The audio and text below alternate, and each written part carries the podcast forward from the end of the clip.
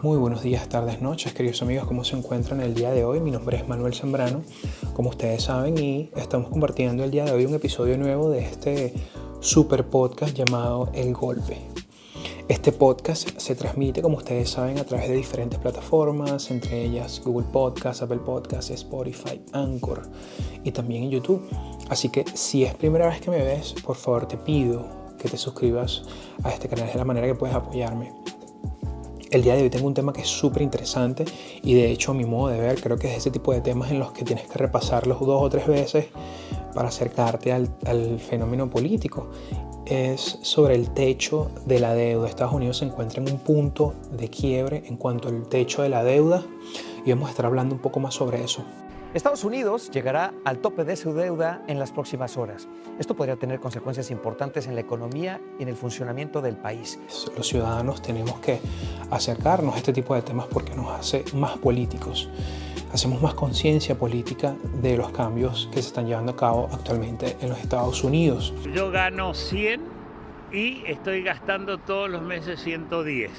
Entonces necesito cada mes 10 más y eso es lo que está pasando. Lo primero que puedo decir es que Estados Unidos finalmente esta semana alcanzó el techo de la deuda y el Tesoro, a través de Janet Yellen, ha establecido algunas medidas especiales para evitar ese muy temido incumplimiento de pagos que, como todos saben, podría conducir al default.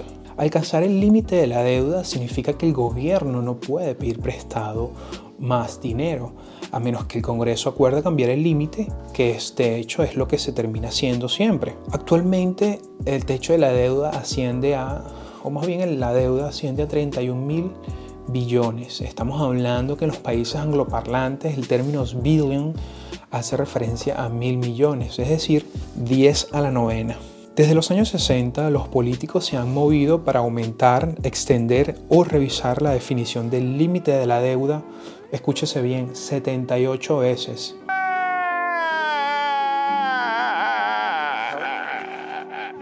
Incluidas solamente tres veces en los últimos seis meses. Por otro lado, ¿cómo es que los gobiernos se endeudan? Pues en una balanza de poderes esa responsabilidad pasa por el Congreso. Recuerdan de hecho ustedes que hace poco se vivió un drama por elegir el líder de la Cámara de Representantes o la Cámara Baja, que era de mayoría republicana. Kevin McCarthy of the state of California has received 216 el republicano Kevin McCarthy fue finalmente elegido el sábado como presidente de la Cámara de Representantes de Estados Unidos. Su victoria llevó cuatro días y 15 votaciones. Un grupo de republicanos muy conservadores alineados con el expresidente Donald Trump se negaban a darle el voto. Bueno, tendrán ellos en parte la responsabilidad de decidir si aumentarían o no el techo de la deuda. El límite de la deuda se introdujo por primera vez hace más de un siglo, en 1917, como una forma de darle flexibilidad al gobierno para recaudar dinero durante la Primera Guerra Mundial. En teoría, le da al Congreso una forma de controlar los gastos, pero las luchas por el techo se han vuelto cada vez más conflictivas a medida que, han, aumentado tanto la polarización en Estados Unidos como, como de hecho la misma deuda que ha aumentado también, la cual casi se ha duplicado en una sola década principalmente, como probablemente usted ya lo sabe, debido a la crisis del 2008 y la pandemia. Otro elemento medular también es que la economía norteamericana presenta desde el 2001 un déficit fiscal, es decir, gasta más de lo que gana. Si el Congreso no aumenta el techo de la deuda, el gobierno se enfrenta a la opción de reducir sus gastos o ir a default. Ambas opciones, por supuesto, pueden tener unas consecuencias económicas muy graves y de hecho hay varios gastos gubernamentales que de hecho el gobierno podría considerar reducir si se llega a este techo. Algunos ejemplos son, y los voy a enumerar aquí. Este sin duda alguna es el primer factor que debemos discutir en este episodio. El presupuesto de defensa en Estados Unidos es uno de los mayores gastos militares del mundo. Podría considerar reducir estos gastos militares mediante la reducción de personal militar o la reducción de programas de armamento que son muy costosos. El gasto militar de los Estados Unidos es uno de los mayores del mundo. El presupuesto de defensa para el año fiscal 2022 asciende a 740 mil millones de dólares y este presupuesto incluye gastos en personal, armamento, infraestructura y operaciones militares en el extranjero. Como les decía antes, el presupuesto en Estados Unidos es significativamente mucho mayor que incluso países desarrollados con fuerzas armadas importantes. Aún así, Estados Unidos tiene casi el 40% del gasto militar global. Como usted bien sabe, actualmente en la guerra entre Rusia y Ucrania, Estados Unidos se ha comprometido bajo esa política de presencia militar en, en todo el mundo a comprometerse y bueno, también comprometerse también con el derecho a la democracia en diferentes países, a transferir muchos fondos para gastos militares en Ucrania, de manera que este es un punto que es sin duda alguna muy importante.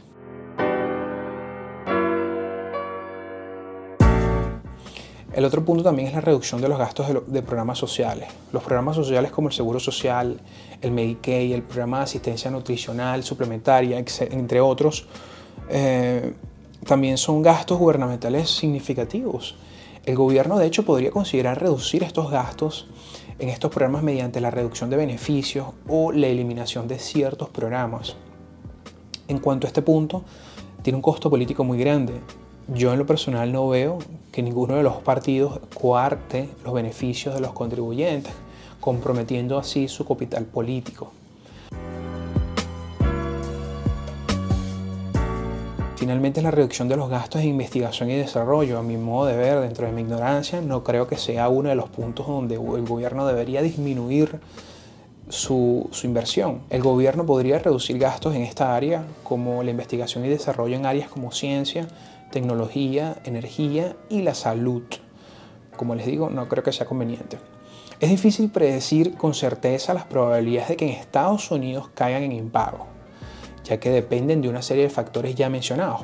Sin embargo, históricamente Estados Unidos ha sido considerado una de las naciones más crediticias del mundo y ha cumplido con sus obligaciones financieras. ¿Por qué digo esto? Dentro de los mercados financieros tenemos el mercado de las acciones, el mercado inmobiliario, tenemos el mercado de bonos, que de hecho es varias veces más grande que el mercado de las acciones. Y el mercado de bonos básicamente está proporcionalmente relacionado a la a la capacidad crediticia o a la referencia crediticia que tiene Estados Unidos. Es decir, el mercado de bonos es un mercado muy seguro de renta fija porque la gente sabe que el gobierno va a devolver los intereses sobre el costo de cada bono. De manera que esa solvencia en Estados Unidos le ha permitido eh, amasar la cantidad de dinero que amasa a través de la venta de estos bonos en el, en el tesoro. Ahora, dicho eso, es importante tener en cuenta que el default de un país tan grande, con una economía tan importante, tan presente en todo el mundo, tendría unos efectos globales devastadores. Es por eso que es poco probable que de hecho esto suceda. Es importante mencionar que el default de un país es un evento extremadamente raro, aunque no imposible.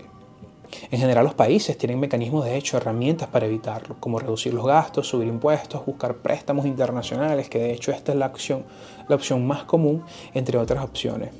Yo he traído aquí eh, una lista muy corta de países, de algunos ejemplos que han caído en default.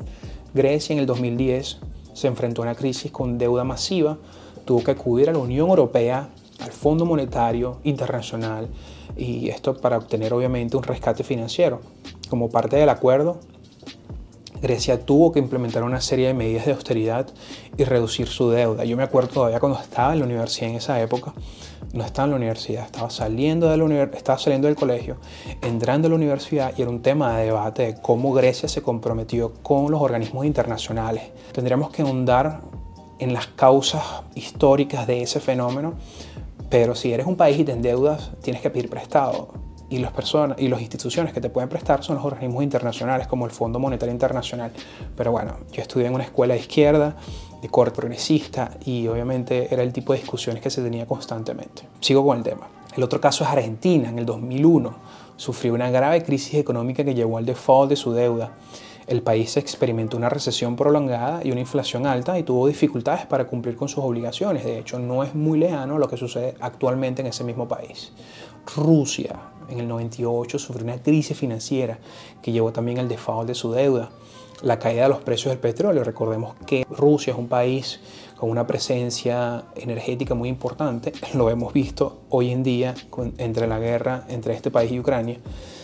Eh, entonces la caída de los precios del petróleo sin duda alguna tuvo una parte eh, de responsabilidad en este hecho. La falta de hecho de reformas económicas adecuadas contribuyeron a esa crisis. México en el 94 también. México sufrió una crisis financiera que llevó al default de su deuda.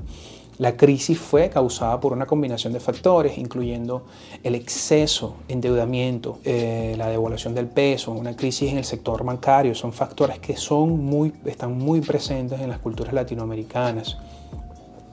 Sin duda alguna, uno cuando hace la evaluación de estos factores se da cuenta que la, receta para las soluciones está ahí y la receta para prevenir estos problemas también está ahí, pero eh, es evidente que los presidentes, los gobernantes, la falta de representación política en nuestros países ha demostrado que el, excesivo gasto es uno de los principales eh, elementos medulares para que los países lleguen lleguen a este punto de default. Estados Unidos es muy probable que no llegue a eso, pero sin duda alguna esto es un drama que está muy presente en la política norteamericana, sobre todo porque como he mencionado antes, los norteamericanos se encuentran en una situación muy polarizada, algo muy típico también de nuestros países latinoamericanos.